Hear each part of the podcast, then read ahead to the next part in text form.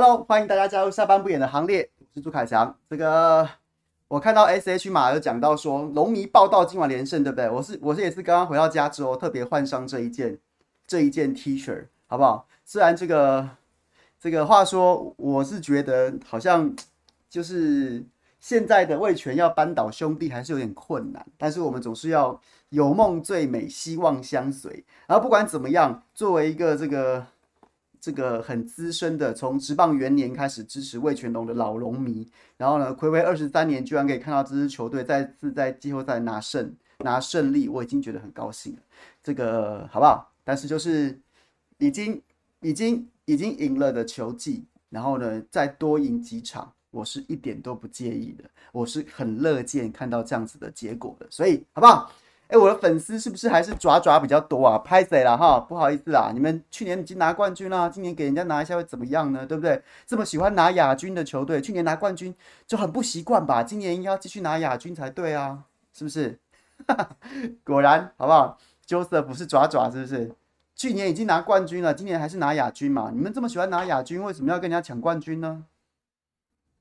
哦，对，昨天欧力士，欧力士也是非常传奇啊。三本由伸原本想说三本由伸保底两胜，结果三本由伸一胜都没拿到。欧力士竟然竟然还从这个零比二落后的情况之下逆转，真的是好不好？蛮厉害的。OK。然后什么是不一样新闻台啊？Joseph 说董哥命名不一样新闻台是谁啊？是什么意思啊？董哥今天讲什么？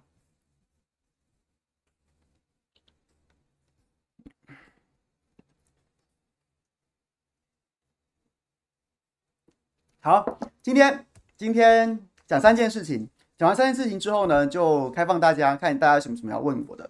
第一个，对，我看到有朋友讲了，我们来讲一下这个。我上礼拜五，然后呢，就是哎，大家我这个镜头好像有点糊糊的，我擦一下。上礼拜五呢，然后呢，就是大家都看到新闻说我被起诉了，因为个资法原因被起诉。那既然原本是我原本对这个案子是相就觉得好像应该保持一点低调，可是呢，既然检察官已经要起诉我了，那反正侦查不公开的原则不急于被告，那我就来跟大家谈谈这个案子的这个，大家可能都已经忘记发生什么事情了。第二件事情呢，就是我在上周末，上周末哎，不是上周末，是昨天礼拜天的时候呢，就是去到桃园这一期直播有一个有一个活动，邀请了张善政院长来直播，那很荣幸。我又被邀请当做这个主持人，然后跟张院长进行了差不多，他这个节目是一小时啦，但是因为中间还有穿插其他很多的活动，所以大概有差不多三十分钟、四十分钟的时间是跟张院长在对谈。那这个这这个经验，其实我也蛮想跟大家分享的，所以就是就就跟大家聊聊。然后第三件事情呢是什么呢？我昨天晚上在脸书上面 po 了一篇文章，然后呢，其实我知道我的支持的粉丝朋友很多是这个。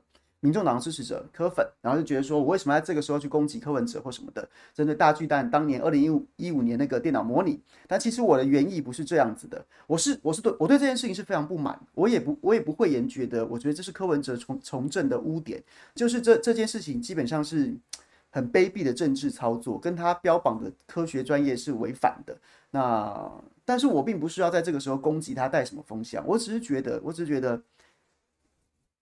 你现在有很多事情我是认同的，那但是但是你曾经干过这种事情，那这是过去的事情。那我们要做的事情就是不是来战我，不是来说战我说朱凯翔你干嘛要讲这个什么什么的，而是如果你真的支持柯文哲，你就应该监督他，不要再犯同样的错误了。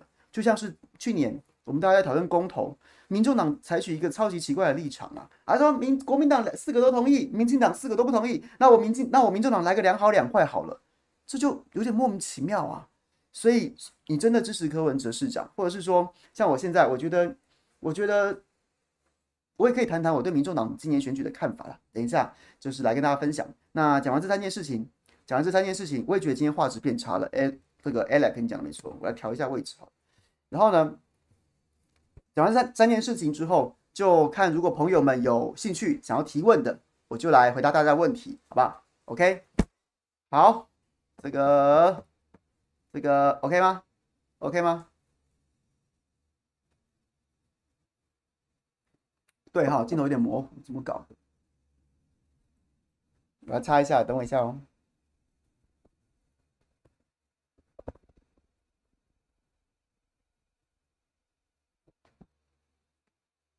好像好一点哈，还是光线的问题。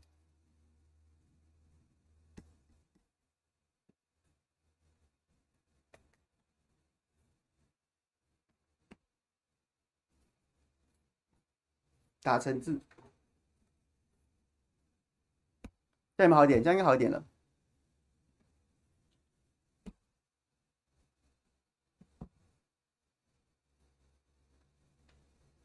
这样是不是好一点了？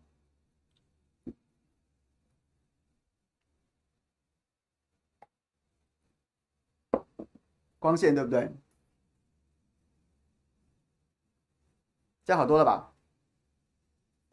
好，首先我来讲林敏书这个案子。林敏书这个案子其实是跟经根据个资法，然后把我起诉，还有另外两位医师就起诉。那这件事情的来龙去脉是什么事情呢？其实就是在去年十二月间。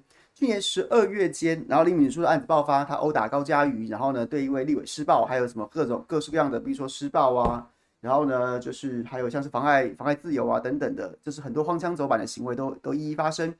然后在这过程当中呢，其实后来讨论就开始有点就发散了。除了这个案情本身之外，除了案情本身之外呢，还有什么？还有包括像是像是他是不是？利用国安身份去骗特权疫苗啊，然后不止自己打特权疫苗，还还找了一大堆亲朋好友啊，利用关系啊去打。那时候大家都在抢着打的疫苗，有没有这件事情？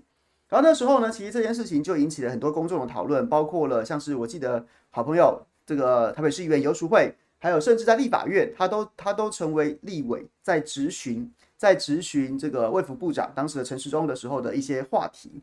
然后呢，就是他就是一个议题嘛。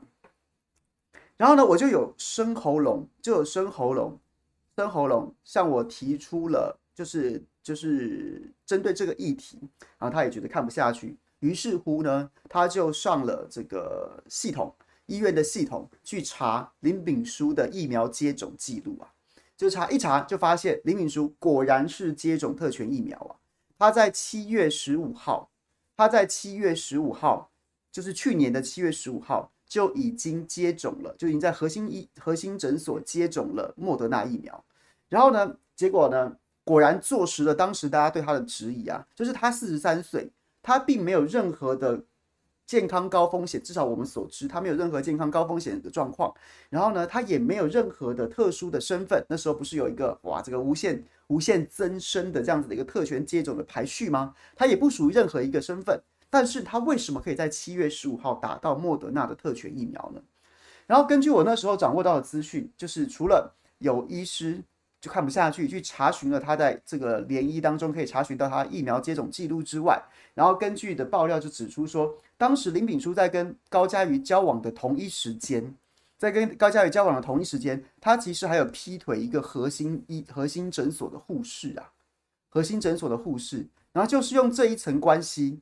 就是用这一层关系，所以他打到疫苗，而且不止他打，他还用这一层关系不断的塞人去核心接种疫苗。一方面是有医师去查了他的记录，他确实在七月十五号就在就打了特权疫苗。另外一方面是有是有生喉咙，其实两边都是生喉咙啊。像我们爆料讲说，他其实他的状况是这样，他不但在感情上面就是同时劈腿高嘉瑜跟跟这名。这名这个核心诊所的护士，同时呢，他就是利用这层关系，不断的就是你知道，不知道是感情上勒索，或是说他有什么样的话术，总之呢，就用这层关系不断的去打，不断的去接种这个莫德纳疫苗。而于是呢，在去年十一、十二月间的时候，当林敏书案爆发之后呢，我就我就把这个医师他去查询了。查询了这个林敏书的记这个记录之后呢，他把它拍翻拍下来之后呢，传给我，传给我之后呢，然后我就把它抛在脸书上面，我就把它 po 在脸书上面，就是这样，就是这样。然后呢，因为病历记录是属于各自个资法保护的范畴之一，所以呢，检察官就因此因此去侦办了那个医师。那那不得不说，这个这位生喉咙的医师呢，他其实是很好被找到的，因为他。用了用了个人的账号去登入了联医的系统，我觉得对他来说，他可能想的事情是，他可能想的事情是，这是这是这是一个特权事件啊，他是一个揭发特权的吹哨者。然后呢，不管怎么样，总之呢，他就被找到了。然后呢，当然我因为我把照片剖出来，所以当然我也就是被列为被告，就列为被告。那中间还有转一手，那通通都列成被告。然后被各自法起诉。我在这个过程当中呢，其实是开过了一次的侦查庭，开过一次的侦查庭。然后呢，检察官就问我说：“问我说，你不知道那是各自吗？你为什么要剖出来呢？啊你，你不觉得你侵犯人家的各自了吗？什么什么什么的。”他其实是先问我说：“他说你现在做什么？”然后我就说：“我现在在做自媒体啊。”他说：“你觉得自媒体是自媒体吗？你觉得自媒体算是自算是记者吗？”然后他就我就说：“我觉得自媒体当然是记者啊。现在很多的新闻都是来自自媒体啊，甚至很多传统媒体都是以自媒体作为消息来源。自媒体可能可能现在发达的程度，甚至超过超过了超过了传统媒体。”然后呢，他就问我说：“那你有记者证吗？”然后我就说：“台湾现在也没有公发的记者证啊。”只有个别传个别媒体会发会发这这个员工识别证给给记者。我在过去在传传统媒体工作的时候，其实我也从从来没有拿过所谓的这个政府发的记者证啊。对，所以所以就是我知道他为什么要这样问，因为他知道我会怎么样的，我会怎么样的去去为我自己辩护。因为个资法个资法二十条当二第二十条，它其实是一个阻却违法的条件，它其中有两点。第一点是什么？第一点是说，这个跟增进公共利益有关的话，你就就是各资法它的它的它的保护不急于增进公共利益的爆料。然后另外一个还有同样同样一条中，还有包括像是避免他人的权益受受到危害，避免他人的权益受到危害。那所以所以为什么检察官这样问？他应该是想要找我的破绽。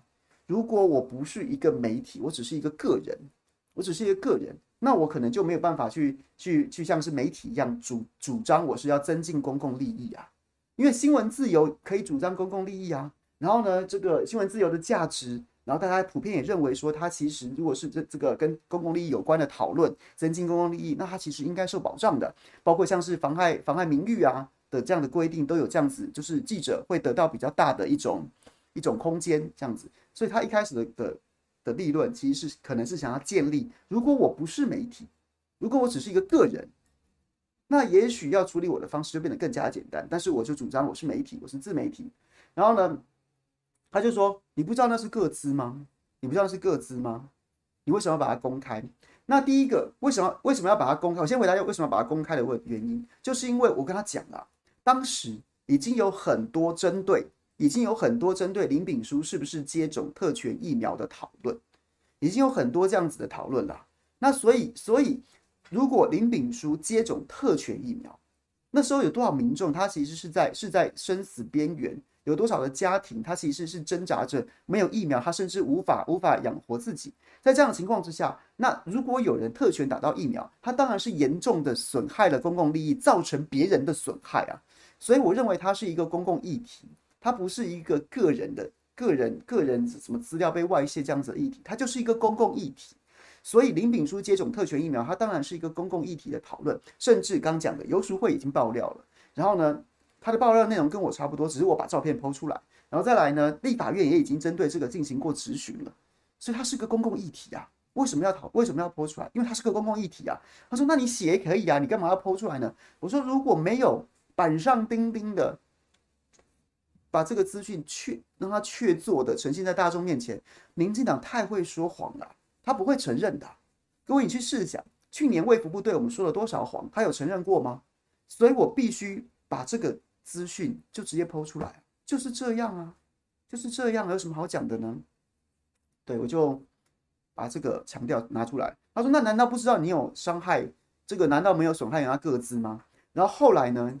后来呢？我其实也是有针对这个。然后我有查过法条，个资法要构成要构成这个这个这个刑责或是这一些一些危害的话，它其实有一个条款，就是你公布人家的个资，你要自身损害，自身损害，就是今天不是你公布什么，你今天讲人家八卦，是不是法院就要判你违反个资法？不是，你要自身损害。那当然，这个损害可能包括名誉、名誉啊，或者说什么什么的。除了抽，除了实质的这个财务金钱损失啊，然后也包括抽象的什么人格啊跟名誉的损失。但是，请问一下，我揭露林炳书接种特权疫苗是损害他的人，是我损害了他的人格，还是他接种特权疫苗损害了自己的人格？所以我有在法庭上，在在侦查庭上面这样主张，然后我有在强调说，我有在强调说说这个这个疫苗接种记录不是大家想象中的那种所谓病例，说我今天我今天得过性病，我我有去电烧过，或是我得过什么样，我有我有什么精神疾病，曾经去看过诊，不是，它就是一个疫苗接种记录啊。我们多少的名人都主动在脸书上面公开自己的疫苗接种记录，还附照片，所以他跟一般人认为那种不应该被公开的病例，恐怕也有一些落差。他在他在一般人的认知当中，疫苗接种病例是是神秘不得公开，也不得被议论的的的所谓这个神秘个资吗？我就问聊天室里面的朋友，疫苗接种记录跟你想象中的病例是不是谁看过什么诊？谁曾经得过什么隐疾，好像不太一样吧？那很多的陈时中还叫你去看蔡英文、赖清德叫你去看和几年几月几点几分打了什么疫苗，还还拍给媒体看，他是神秘不可公开的吗？我觉得这一个跟一般大众的认知恐怕也也也也有落差吧。而且到底损害了林炳书的什么利益啊？他他打特权疫苗是损害大家的利益啊，他自己受到什么损害了？对，所以我就有做这些主张。不过，不过显然检察官是通通不予采信，通通不予这个不认同，于是呢就把我起诉了。那也没关系啊，我们就到法院上去。我的主张大概也不会变，就是这样，就是这样。那我们就来看看，就来看看民进党政府的司法价值究竟是要解决有人在打特权疫苗，还是解决有人爆料？有另另外的人在打特权疫苗，OK，所以这个这两天有很多朋友来关心，来关心有被起诉，Allen，我有被起诉，各位，然后各位你去查一个旧新闻，非常讽刺，非常讽刺的新闻是什么？各位可以去去查一下，就是呢，当年呢，等我一下下哦，我来查给大家看。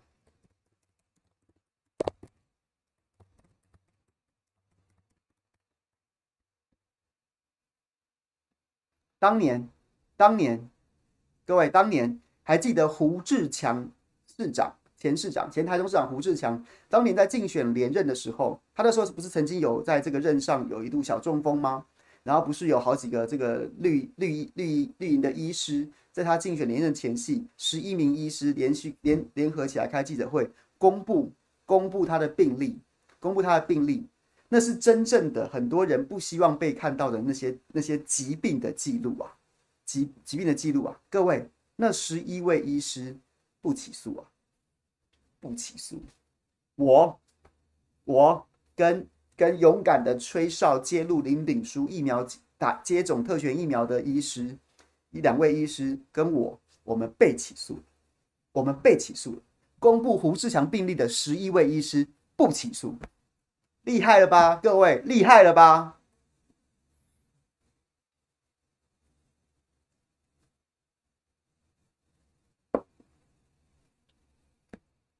你是不是你是不是忘记这个案子了？那你现在听到这个案子，你是不是会觉得很夸张？胡志强那十一位医师是不起诉的，然后我揭揭露的是特权疫苗接种记录，不是林炳书有什么隐疾，或是曾经有什么样的的病史，我被起诉了。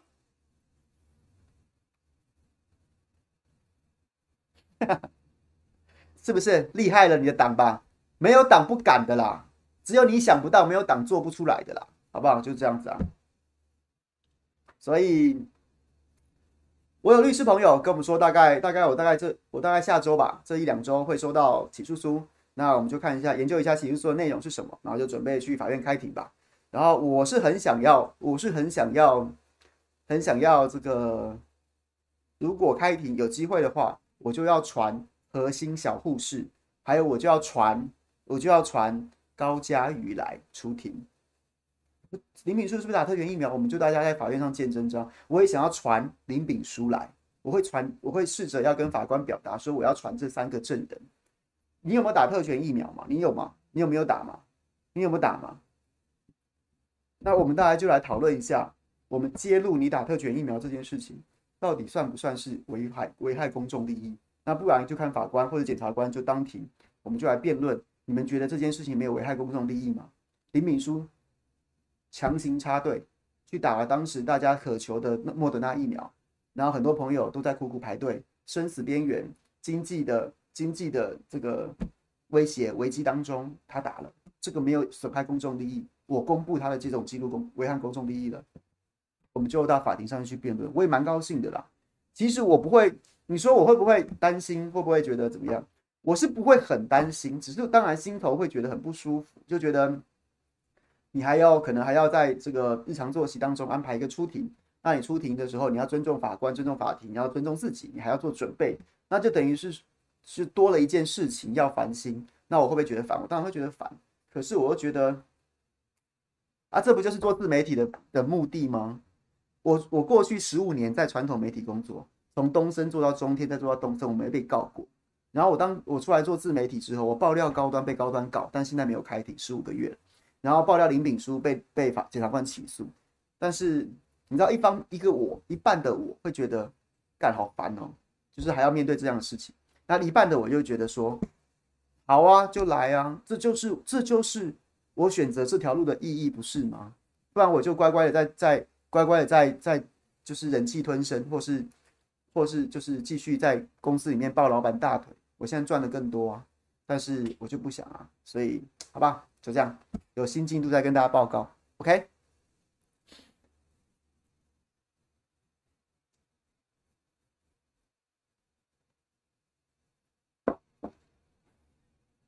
仁华仁华就是没有啊，他就是没有啊，所以他就是他就是特权啊。那现在问题就是我我讲他特权，我把他的这种记录 PO 出来，检察官觉得我侵犯他个资，然后但是没有人在追究特权这件事情，在追究。把特权揭露的人的的问题，这就是台湾现在荒谬的状况。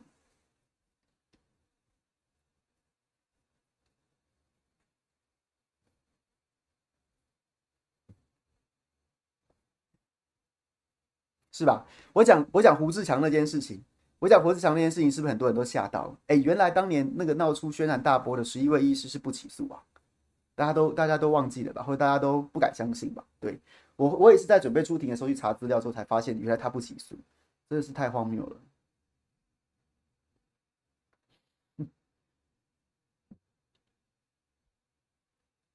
威威望可以去旁听吗？理论上来说，法庭应该是可以旁听的啦。理论上来说，但是我并没有很熟，好不好？你这样讲，你这样讲，难不成是希望我多开庭吗？我是不希望一天到晚跑法院。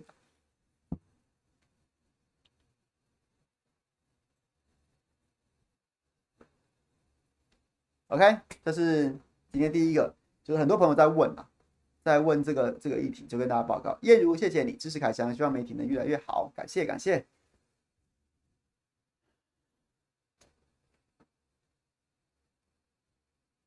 其实我觉得啦，仁华仁华说上面有人说他是第二类，这个我不确定啊，但是我也没关系，我也很希望林敏，我就传林敏书来出庭，我也很希望林敏书就当着我们的面，当着我们的面公开在法庭上说他是第二类。那我们就可以一起来好好讨论一下林秉书到底凭什么被列成第二类？在去年那那场疫苗之乱当中，是不是是不是就是就是？我现在讲林秉书特权，是因为他跟核心一个小护士的关系。那如果林秉书最后是因为被列进第二类了，那就代表整个制度都出错了。你为什么被列进第二类？为什么有多少年轻人、多少多少老人家在苦苦等待？然后多少多少人他就是想打次蛋的次蛋白疫苗，在苦苦等待？然后林秉书被列为第二类。那这个特权的的风波可就大了，不是林炳书个人关系或者他个人这个这个巧舌如簧，对不对？这个多厉害，而是整个制度都出错了。你你在台湾无权无势，你就是韭菜啊！那就把这件事情闹得更大一点啊！我没有，我我我不会怕，我不怕，我不怕，这就是这就是我做自媒体的意义啊！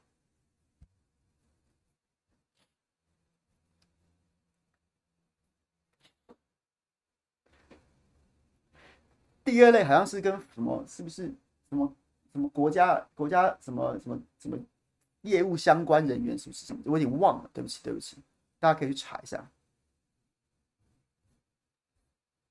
好，所以就这样。然后我也看到很多很多第一时间在网络上面有带风向，就讲说，哎呀，朱凯翔就是那个北联中湖那个啊，戏后啊，然后说什么说什么，哎呀，这是公布各自的，侵犯人家各自的乐色啊，什么什么的。那我没有，我没有差，我没有差。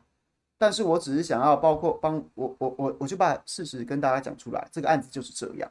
那另外两位医师他们也非常勇敢，然后他们也是看不下去。那冲着我来，我是没差。但是我觉得，我觉得也许未来还会发生这种事情，因为此时此刻就有很多人在公务机关或者在任何的任何的组织当中，想要当个吹哨者，有很多看不下去的事情。那我会希望说自己能够扮演那个角色，就是我的遭遇，我的遭遇其实就是就是哎、任何任何的。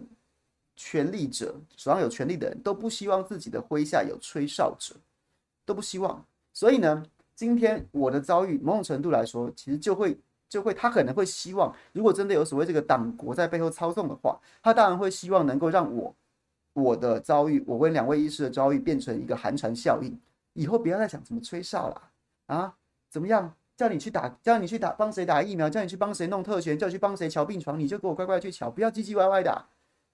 他们不会有事啊，有事的是你啊！当什么吹哨者，白痴啦！他是希望造成这样子，那我就只是想要跟去年高端一样，我就是我我我会坚持下去，想要让人家知道说你可以有不同的选择，OK，好不好？我还没倒，你怕什么？大概是这样子。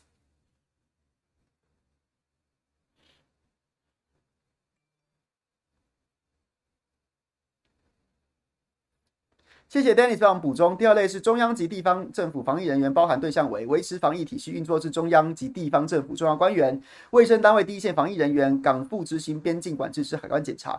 对，没错，他是这样写的。但后来还记得去年那那个疫苗之乱当中，这个就无限扩张啊，解释到什么什么眷属也是。哎呀，我我老公海关呐、或者说哎呀，我老公是什么什么防疫人员啊，然后的家属都去打，对，这个到最后都已经就已经模糊难辨，他确实是制度。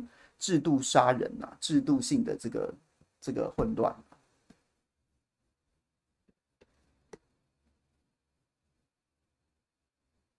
OK，那今天跟大家分享这个内容，那如果大家就是知道了，然后反正就是反正就跟大家报告了。我觉得反正我一直都没什么不能这样讲，就讲吧，就是这样子。OK，支凯翔。也希望帮忙民众党更好，谢谢。Silence 哦，谢谢。张善正，我礼拜天呢，其实不是我的场子，是一期直播。一期直播其实蛮用心的，然后他们也有很强的团队。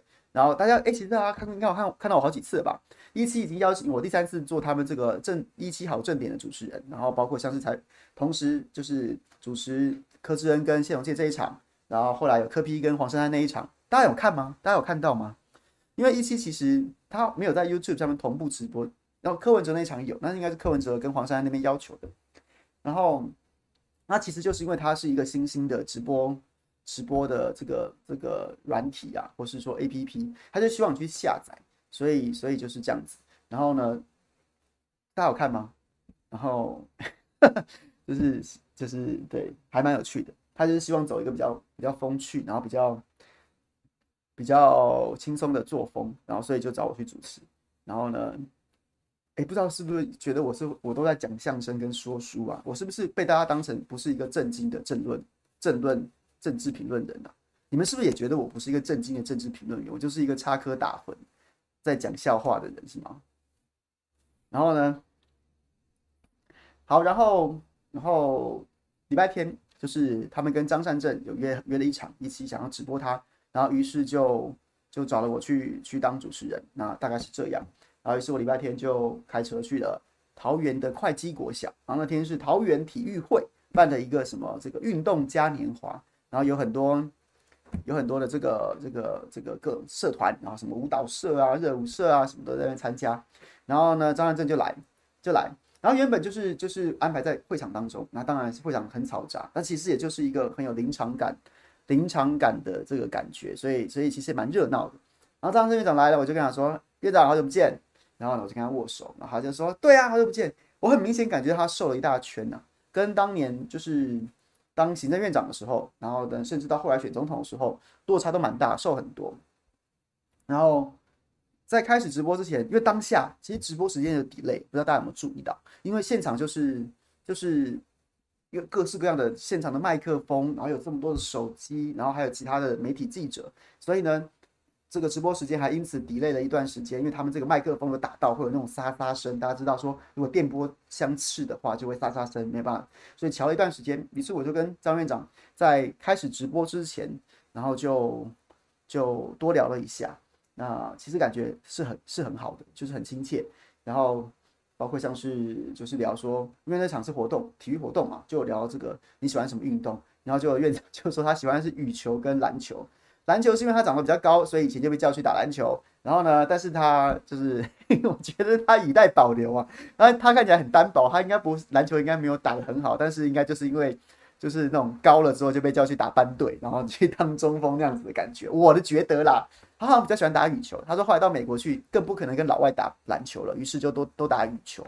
那我就问他，然后当然还是从篮球开始聊嘛，毕竟篮球人口比较多嘛。我就问他说，那请那你你有没有在看篮球啊？你有没有在看 NBA 呀、啊？湖人连败，今天才终于开胡啊！那你有在看吗？然后他就讲说，他有带儿子去看过，儿子考上大学那一年，他有带他去看。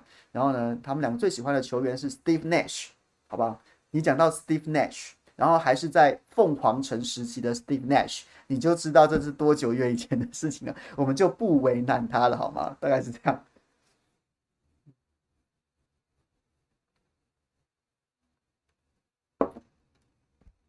好，然后呢，就开始聊。一期那时候给我的一个，给我了一个简单的脚本。那那个脚本，就脚本就是，其实也蛮专业的啦，就是该问的题目都有问到。但基本上我是按照，就是他有，比如说他前面是先问政治，然后先就是这个合理嘛，政治题，然后让大家就是关注，然后接着问市政，然后第三阶段是问网友提问，那他都有。很专业的帮我准备好一些题目，但不得不说，但不得不说，后来就是我其实没有照着里面问，我完全都是我是照这个结结构，政治市政到到网友提问的一些比较比较活泼的一些题目，那所以就我后来就是完全按照自己的想法去问，然后所以一开始就问了那个这个中国鹏、大陆鹏，然后呢问了宏基，跟问了问了这个叫什么？哦，数字王国，然后呢，这个等一下会上线，我就不讲细节。但是我觉得张院长给我的感觉就是，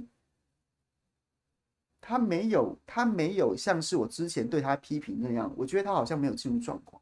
我我直接跟他面对面访谈的时候，我就觉得他还蛮进入状况。他对每件事情都能够讲的，讲的很就是很很直接，然后很很完整，然后可以理解。就他也许没有做到像是滴水不漏那种很厉害的演说，但是其实基本上你跟他讲沟通什么事情，问他什么问题，他都能够回答你，然后能回答到你听得懂。所以我觉得这件事情让我觉得我对他有点改观。但是我有问他，我就有问他，我就问他说：“哎，我之前也常常批评你，我觉得你反应太慢。比如说，我看到你在数字王国这件事情上面，数字王国这件事情上面，然后呢？”你第一天就开记者会，哇，那个风度翩翩，简直贾伯斯在世啊，对不对？电子荧幕打开来，然后西装西装穿起来，那这个领带不打，西装穿起，这个轻松之间又又有这种震惊震惊的感觉，然后震惊当中又不失轻松，然后就侃侃而谈讲数字王国，然后结果搞了半天，大家发现数字王国很厉害啊。然后时代力量因为自己的意意意识形态，只看说什么解放军有股份，但殊不知数字王国就是世界顶尖的动画公司。请问一下，我们有台湾人在里面扮演一席之地，这件事情到底到底有什么好抱怨的啊？解放军怎么样？解放军在里面有股份，是是怎么他是卖台了吗？又怎么样了吗？然后能够一能够我们能够有机会加入这样子的公司，能够在有机会在好莱坞表现，那那那那有九票解放军股份又怎么样？人民币的钱不都一的颜色都是一样的，要怎么样？对我是这样讲，那这是我想法，但至少他能够把这件事情讲清楚，我就觉得其实还还挺不错的。然后呢，所以就是我就说啊，你在这件事情上你可以当天回答，那为什么宏基那件事情你要等这么久啊？为什么不行啊？你为什么不能第一天就出来好好讲，然后让这件事情被拖了这么久？我那时候也批评你啊，我觉得你反应实在太慢，太太太蛮憨了一点吧。然后呢？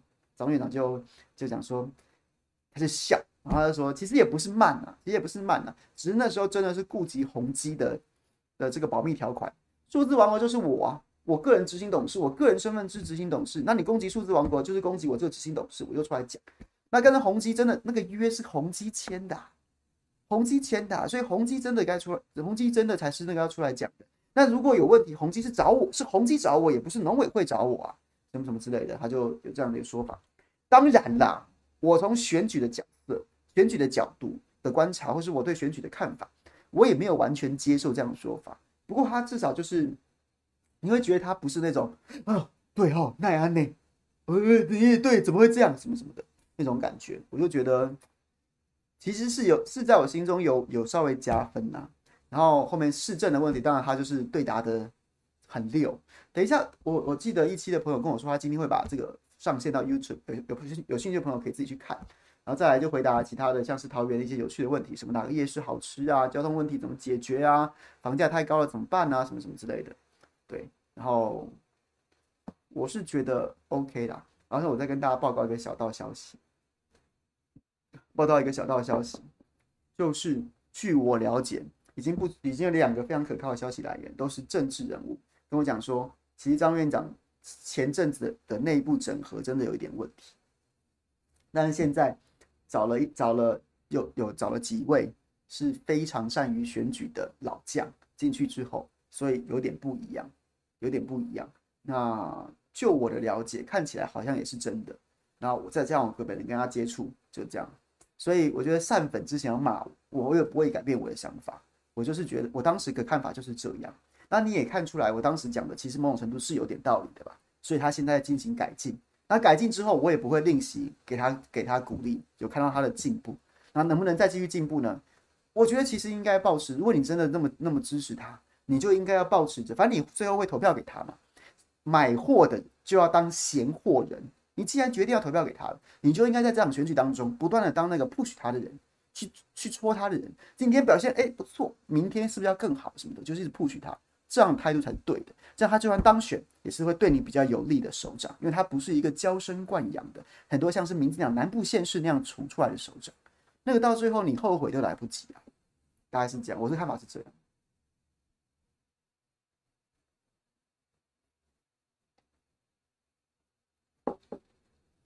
OK。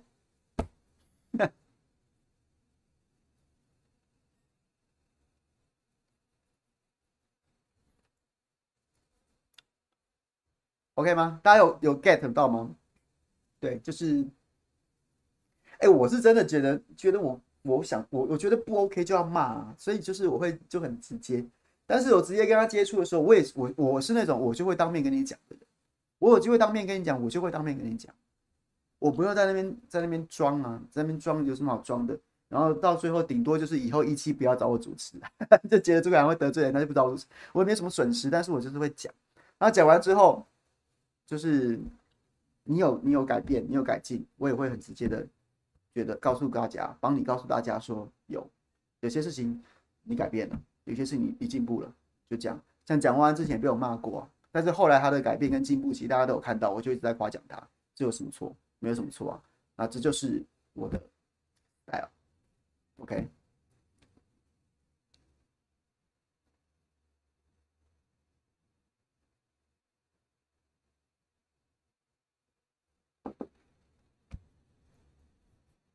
好，于是讲到柯文哲，柯文哲那个我在脸书上写的很很很清楚的，所以我就不再赘述那个细节。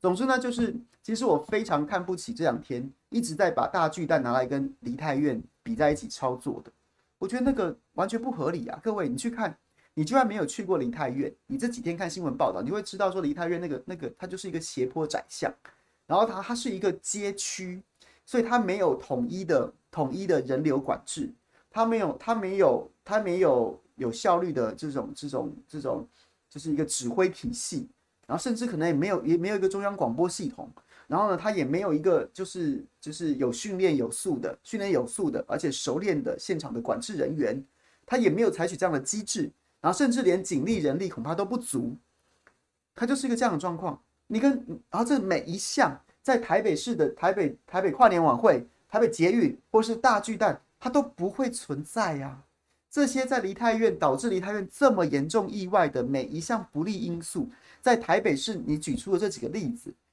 大巨蛋、台北捷运跟晚晚会行之有年的大巨蛋，当然未来一定会有。那因为台北市就是对台北市捷运跟跨年晚会都有这样子的组织。这各位真的，你在国内外看过看过演唱会，你就知道，其实台湾的人流管制真的做得不错。不要不要觉得外外国外国的月亮一定比台湾圆，然后就要妄自菲薄。其实台湾人流管制真的做得不错，真的做得不错。那你可以想见，大巨蛋在全国这么关注，而且全所有事情都拿放大镜在在找问题，然后拿显微镜在在在盯盯问题的情况之下，他会犯这种错，他一定会有非常。严格的人流管制什么之类的，这这样子的措施，所以我就一直觉得类比这件事情，你要说很无知吗？还是怎么样？我觉得有限度的类比我是可以接受，就是说，哎呀，这个反正只要人多的地方，作为首长就是必须就是必须要把公安顾好，这我可以接受。可是你要再操作下去，然后硬要说什么大巨蛋防火什么的有什么，就就就就 over 了，你就只能会觉得说，就是就只能会说，这就是顾头过头了嘛。这就是过头嘛？捷运大家还记得？我记得多年前我还在第一线，我还在第一线跑新闻的时候，就有一个晚有一个跨年夜，不是有那个那时候台北捷运就是人流管制没有做没有做好，或是那时候还没有开始人流管制，我已经有点忘记了。就有就有女生在电扶梯上然后被推挤跌倒，然后结果这个头发被电扶梯绞进去，整个大面头皮就撕破了，就撕裂了，就撕裂了。还记得这个新闻吗？那个新闻台北政府被电爆了。被整个被被电到炸裂，大家有没有印象？那新闻画面都是一个女孩子，然后呢看不到没有脸没有露出来了，但是整个头都包起来了。然后，然后从此之后，台北捷运就是这样子啊。每到捷运前，然后先告诉你，甚至造势晚会都这样子啊，告诉你说哦，凯道造势，对不起，中正纪念堂或者台大台大中正纪念堂跟这个台大医院，然后两站只开一站，然后呢要人流管制，免得大家这个这个。或者说哪一个站什么时候开，哪个站什么时候开，什么时候什么时候关闭，然后呢，多少人进人人出，什么什么之类的，都做得很好啊。这都是台湾人的亲身经历啊，你干嘛要去拿去去跟去消费人家的悲剧，消费人家的死亡呢？台湾做得很好啊，我们甚至就觉得说，欢迎南韩来取经都有什么都都没有问题啊，而不是说硬要硬要去比，我觉得还蛮糟的。好，然后于是。我就有想到，因为我是看，其实我是看到陈时中跟跟吴思瑶，然后就开始有民进党侧翼在讲什么大巨蛋的什么疏散的人模拟，然后当年那个模拟，二零一五年林清荣组织大巨蛋安检小组的时候，模拟说什么大巨蛋一小时之内还无法疏散十二万人，但是那个十二万人的那个模拟根本就是就是政治台湾政治史上最卑鄙的的一幕，它就是以专业跟科学来包装一个包藏祸心的。政治操作什么意思呢？大巨蛋园区总共有大巨蛋球场、商场、办公大楼跟旅馆，主要四栋主要建筑物。然后呢，它如果全部塞满人，最多全部都塞满人呐、大概可以容纳十二万人。然后还有可能其他周边的空间，总共有十二万人。但是这个在现实情况当中是根本不可能出现的，不可能出现的、举例来说，大巨蛋如果要办一场会会满场的球赛或是演唱会。那一定是下班时间呐、啊，你办公大楼就不可能满满的都是人呐、那反之，办公大楼满满的都是人，大巨蛋恐怕也不会办什么活动，所以它就不可能会出现十二万人塞满整个园区的状况。再来其次呢，它是四栋四栋建筑物同时怎么爆炸起火，必须要把全部的人都疏散啊。当时的模拟是说，大家就讲说，怎么会出现这种事情呢？你你你大巨蛋起火燃烧，人可以待在安待可以安全的待在旅馆里面呢、因为彼此又没有连又没有连通，然后然后甚至你人跑出来，不是还造成救灾困难吗？你就待在你就待在办公大楼的人就待在办公大楼里面，待在旅馆里面的人就待在旅馆里面，这这有什么这有什么问题吗？结果呢，台北市政府当时林清荣主导的这个模拟是说四栋大四栋建筑物，四栋建筑物同时遭受恐怖攻击，爆炸起火。啊，什么地下停车场是通联的，所以地下停车场被恐怖攻击啊，四栋大楼都必须要在立刻疏散，所以十二万人都必须同时疏散。光是这两个前提，光是这个两个前提就已经在鬼扯一通了，又在鬼扯一通了。好，那再来，疏散出去的人，他全部都塞在大巨蛋园区，他跑出了大巨蛋，他跑出了建筑物，但是他就是不会离开那个园区，他不会穿过忠孝东路离开。他不会穿过光复南路离开，他不会穿过松烟园区离开，他不会穿过市民大道离开，他就全部都塞在这边。所以呢，当人无法离开园区的时候，所以前面的人堵住了，最晚疏散的人就走不出建筑物。所以说，一个小时之后还无法完全疏散，这不在鬼扯，这是什么？这不是在鬼扯，这是什么？这就是这就是因为你当时就是想要恶搞大区蛋，所以你就用科学的名义、科学专业的模拟的名义去包装了一个这么这么肮脏的政治操作啊。对，那可是那时候为什么这个没有注意到？大家可以去查当时的新闻。汤马斯没有哦，真的有一栋旅馆哦，真的有一栋旅馆哦。它是你要你要从国父纪念馆逸仙路如果出去，经过这个这个。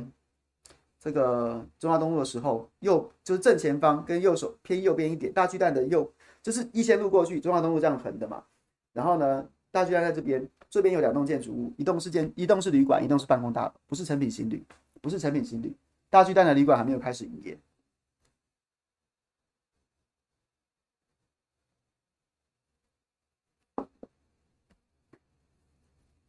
好，然后总之就这样子，那。当时柯市长跟民进党还是如胶似漆的联盟，那时候柯神的声势不下后来的韩流啊，所以我们那时候就提出一些质疑，可是就是狗吠火车，风向不对，没有人会听我们，没有没有没有人讨论我们提出的质疑，大多数人都是讲说哇，真的是公开透明，你看这样子的模拟。如果是国民党执政，怎么会做出怎么会做这样的模拟呢？怎么会跟大家交代这么清楚呢？就是你也不知道是真的这样想，还是网军带风向硬洗出来这样的风向。于是这件事情就就这样子啊，没有人去讨论说，难道台台湾人发明了是发明了这个黑科技 AT 立场，所有人都逃不出大巨蛋，逃不大巨蛋园区？对，总之就是这样子。好，然后我现在在提这个。然后很多就有就有柯粉，也没有很多啦，就是有些柯粉就来讲说，为什么要讲这个啊？你怎么不去看国民党之谁弄什么什么什么之类的？国民党怎么样？我不我不讨论，我单纯就讨论柯文哲这件事情。我觉得柯市长他的卖点就是他他他科学，他他他自己至少他自己他标榜他自己是科学专业的卖点，那你就不要再出现这样子的事情，不要再出现这样的事情。然后呢，跟去年公投一样，国民党四个同意，民进党四个不同意。于是你说，啊，那我两个同意，两个不同意好了，因为我不要走蓝绿，我不走蓝绿回头路。可是这并不是真的科学啊！真的科学就是是就是是，错就是错，对对就是对，非就是非啊！所以我想要讲的事情是，反而是这个，反而是这个。我们我们在在我们过去曾经出现过这件事，也不是针对柯文哲，而是我们过去曾经。台湾政治史上曾经出现过这样一幕，这种事情不要再发生了，不要再发生了。我们所有人都要当那个督促者。回到前一个的概念，你要你要买货，你要买货，你就必须嫌货。你要买货，你就必须当那个持续一直在嫌货的人。如果你这一票就是要给民众党，就是要柯文哲，那你就是一个必须要时刻督促他不要这样干的人。这才是买货嫌货才是买货人的真谛啊！大概就是这样子。那我没有，我不会，我不会，我不会，不用不用怀疑我要带什么风向，没有。我非常支持。当然我已经讲过，说我在台北市我是支持蒋万安，但是我在新竹市我非常支持高虹安。我觉得，我觉得就是要让高虹安，就是要就是要让让高虹安当选，就可以让柯就可以让柯建铭这一挂人，让英系。让让那些让那些不知道到底是有钱有钱办事还是没钱纯粹自己犯贱的那些侧翼闭嘴，所以高虹安的当选非常重要。然后呢，再来对民进党来对民众党来说，我觉得我觉得对所有非民进党的朋友来说，让民众党在今年的县市长县市长选举当中取得一席之地，这件事情是在战略上面非常重要，非常重要。因为不，你不，你不，你必须要承认，今年年底，即便国民党会选得不错，到了二零二四，恐怕还是会被大格局，还是会会被民进党碾压。那于是，在这样的情况之下，你要讲的事情是什么？你要想的事情是在战在这场战局里面，多放几个，多放几个，几个变数在里面，多放几个变数在里面。那个变数就是会有助于你，你未来在操作不同的战局，你就你就有很多策略的选择。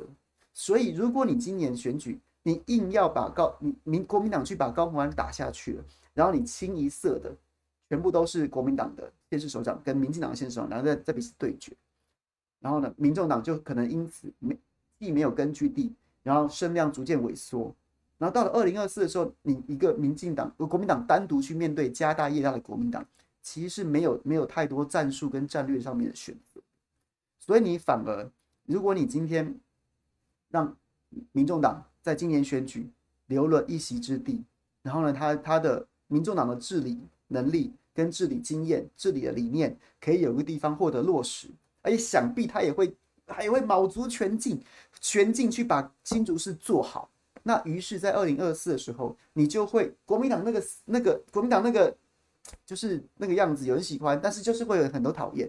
但是这些人就会开启一个对非民进党执政的想象，透过新竹市民众党的执政，透过高虹安的当选，那那那二零二四就会增添一些胜选的可能跟变数。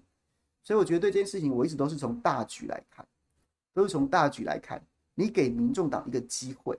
然后呢，让他有一个根据地，让他有一席落实自己地方首长治理经验。除了柯文哲以外，啊，柯文哲当然他过去你喜欢不喜欢，他有落实过。但是如果他就结束了，那二零二四就就中间就这个空窗期，就就会很惨啊。所以我会倾向于说，我就是支持他，我就是支持高虹安。我觉得新竹市应该把机会给民众党，让他好好去做做看。这对这这对二零二四的整个大局。都是有利的。你国民党十五席啦，再加一席中东锦选后，大概就是会回去国民党十六席啦。你让一席新竹市给给民众党会怎么样吗？对你对你的地方执政根本没有影响，但是对你的总统大选是加分的。所以好不好，各位？如果你是民众党，呃，你是国民党支持者，你在新竹市，不好意思，我支持高虹安。对，就这样。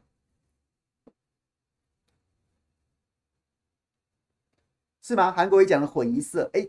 我我我有我我有听到韩国瑜讲混一色，但是我没有仔细看那个那个，但是这样讲起来好像对，我是那个意思。只要能胡牌混一色又怎么样？你的清一色当然清一色台数多啊，那清一色不好胡啊，不容易胡啊。能胡牌的牌，能胡的牌就是好牌啊，混一色又怎么样？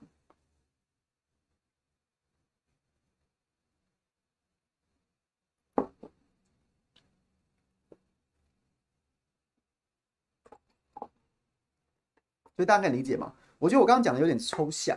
当然，当然，民众党也可能治理失败啊。到现在，很多人觉得柯文哲的治理是失败的，也有可能自己失败。但无论如何，你就是放过去给他试啊，有什么关系？就像谢龙介，我今天看看他直播，他也在讲说，你就给我试一次嘛。民民进党，你给他三十年了，你给他试了三十年，他今天在挑战麻豆，我觉得蛮有种的。他就是民进党不是一直操作他文旦之乱吗？他今天就直接杀进麻豆啊，在麻豆说。有没有问题的？有没有要屌我的？来来来，你就你就出来讲，好不好？你对我有什么不意见，你就出来讲，蛮屌了，连开五场，然后呢，精明连开五场，我觉得大家可以去给他赞一下。然后，同样的，就是就他就他的诉求就是，你给我个机会嘛，做三十年啦，民进党，民进党做三十年啦，是不是给我个机会啊？是不是给我机会啊？就给我机会，你试试看嘛。你不喜欢，你四年之后再投民进党啊。怎么了呢？你甚至明年就罢免我无所谓啊。对，同样的道理，我觉得民国民党的朋友，你就给民众党一个机会啊，或是或是所有人都该给民众党一个机会。你给他一个机会，你给他一个机会，非绿的阵营给他一个机会，对啊，做不好做不好，你不差一席啊，四年之后拿回来啊。你做得好，那台湾政治就会开启一个完全不同的想象。那所有的地方首长就会必须更认真，因为因为有比较就有竞争。然后呢，有竞争之后，你就可以开启一个更好的可能。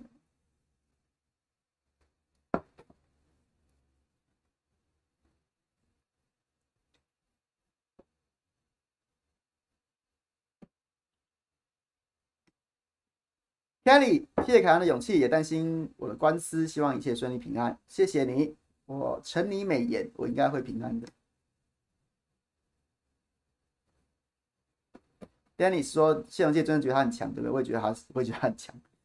他就跑去麻豆就呛，谁说谁说我文旦之乱的？来来来，出来对质。我今天在什么地方？什么地方？什么地方？什么地方？什么地方？黄伟哲，黄伟哲阵营，台南市政府，还有那些就是特定的庄脚。你说我文旦之乱，你就来，我在这边等你，我们来对质。干掉，我觉得很屌。最好每个政治人物都这样，那也许我们政治就没有那么多隔空放话，我们就可以少掉被那些乱七八糟的无聊新闻给骚扰，是不是？对不对？赞。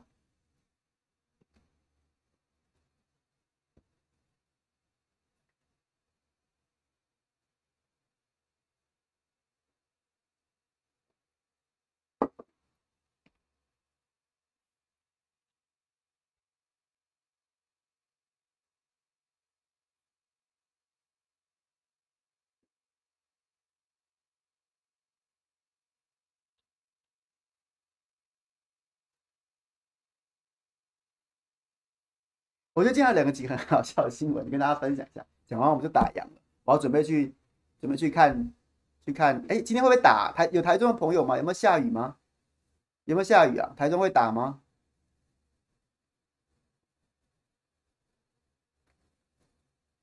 ？Hades，我现在自己讲完。我觉得自己讲完几个理由。第一个理由是，我觉得他在他一直他都很他很有理念。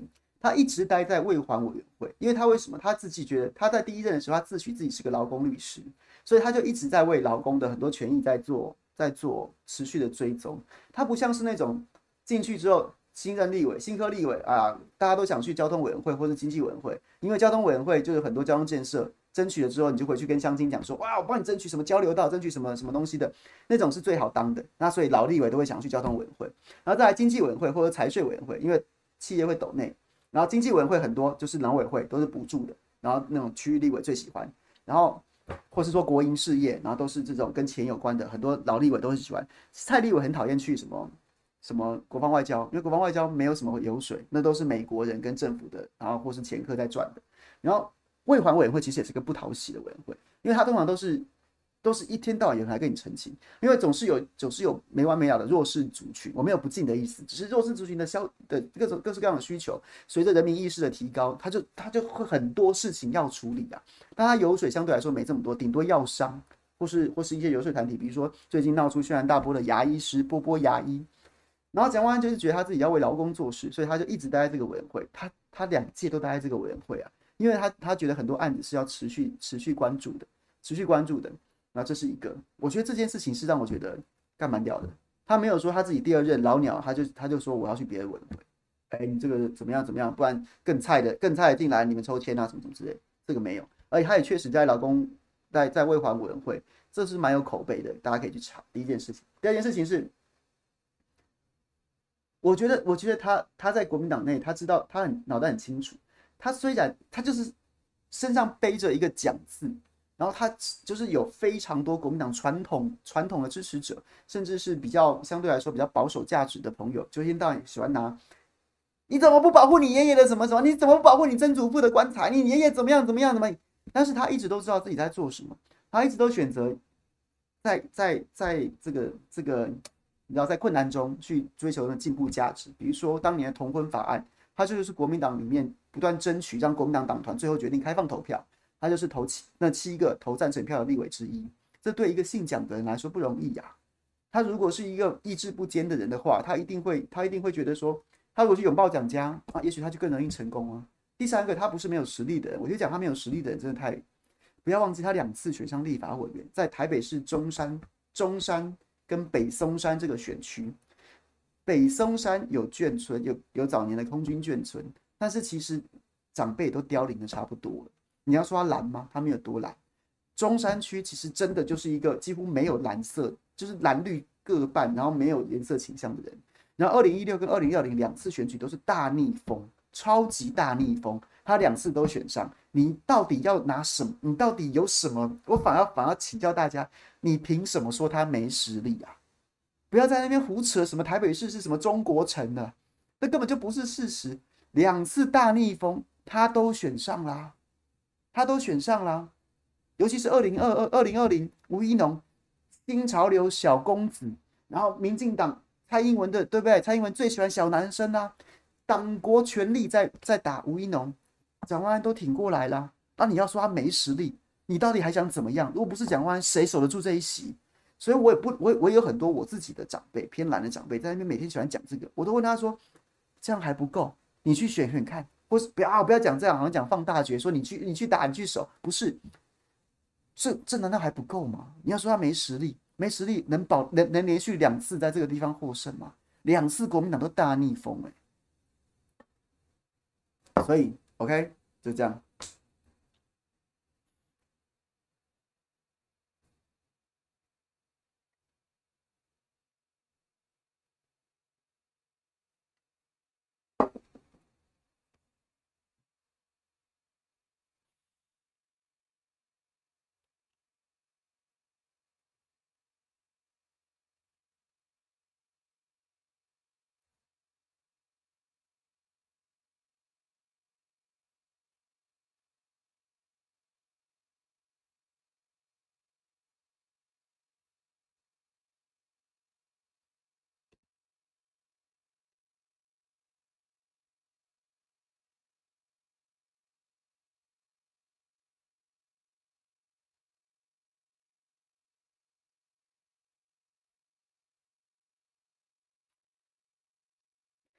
我也爆个料，民众党的朋友，然后呢，前几天有私下问我说，他说：“哎、你跟蒋万安算认识，你你就你就好不好？你也你就点我们几下，我们到底要打他什么？”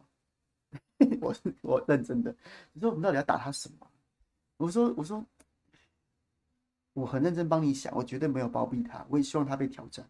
可是凭良心说，我还真的想不到打他什么、就是就是黄珊珊如果要。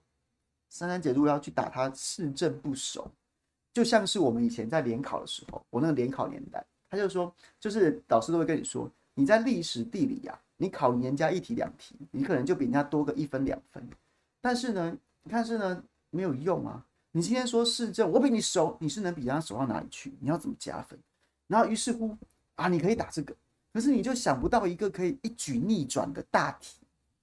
在哪一件事情上，在哪一个价值主张上面，在哪一个什么什么议题上面，就可以往它逆转？那你就不得不说，这难道不是一种能力的展现吗？他他其实已经在大众的视野之下，甚至也他他某种程度他也是被放大镜检视的人。这八年了，你你你想不到你到底要骂他什么、你到底要骂他什么？你讲说啊，他是真不熟，他讲话很无聊。那除了这个，这但是这个这个加减分不多啊。然后他就是，这就是一个，就是一个个人各有各的想法，他没有什么决定性的胜负是非对错的因素啊。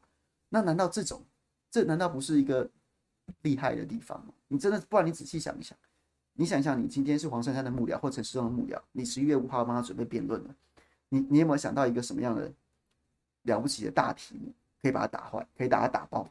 还真想不到哎、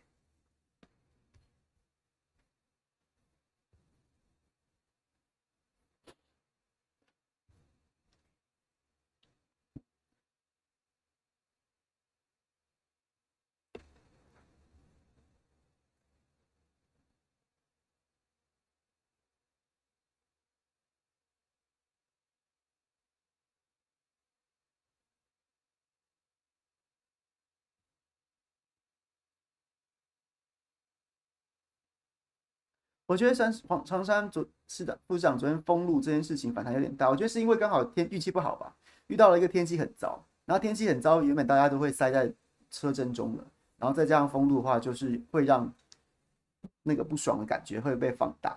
那办都办了，你能怎么样？那如果可以的话，我会觉得也许办在室内会好一点，因为其实人也并不多，你在室内可以把场子搞得很热，那个效果会加成。可是你你在一个凄风苦雨的状况之下，搞得每个人都很狼狈，那人也不多，然后呢，结果还造成了交通的，对，他其实是有一点，我觉得是有点失策了。那也许路权已经借了，这个经费都已经花出去了，那不能改，那那只能说天公不作美，这件事情是蛮衰的。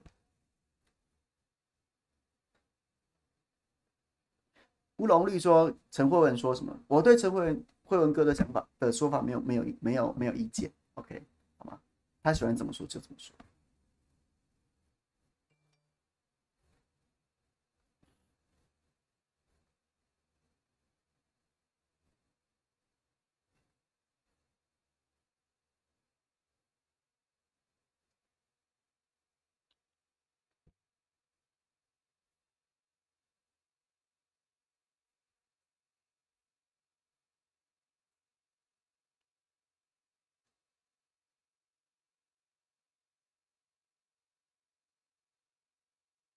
OK，废话，你有去吗？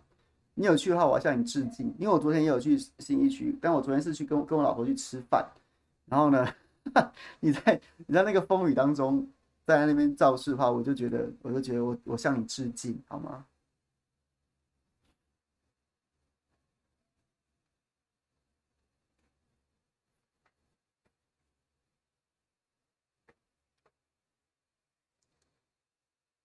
好了，六点零九分，哎，没有人回答我台中有没有下雨啊？我等下去开电视能看到能看到那个龙象大战吗？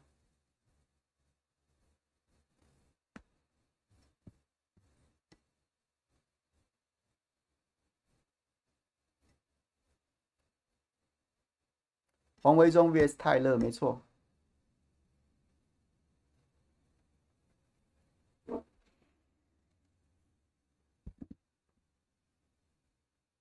没有啊，好，各位，帮魏群龙加油，爪爪退散，OK，好不好？起码再看一场嘛，有什么问题吗？OK，那就这样子哦，谢谢大家。小雨啊，OK，OK，OK，OK，好，OK，这个球赛见，拜拜。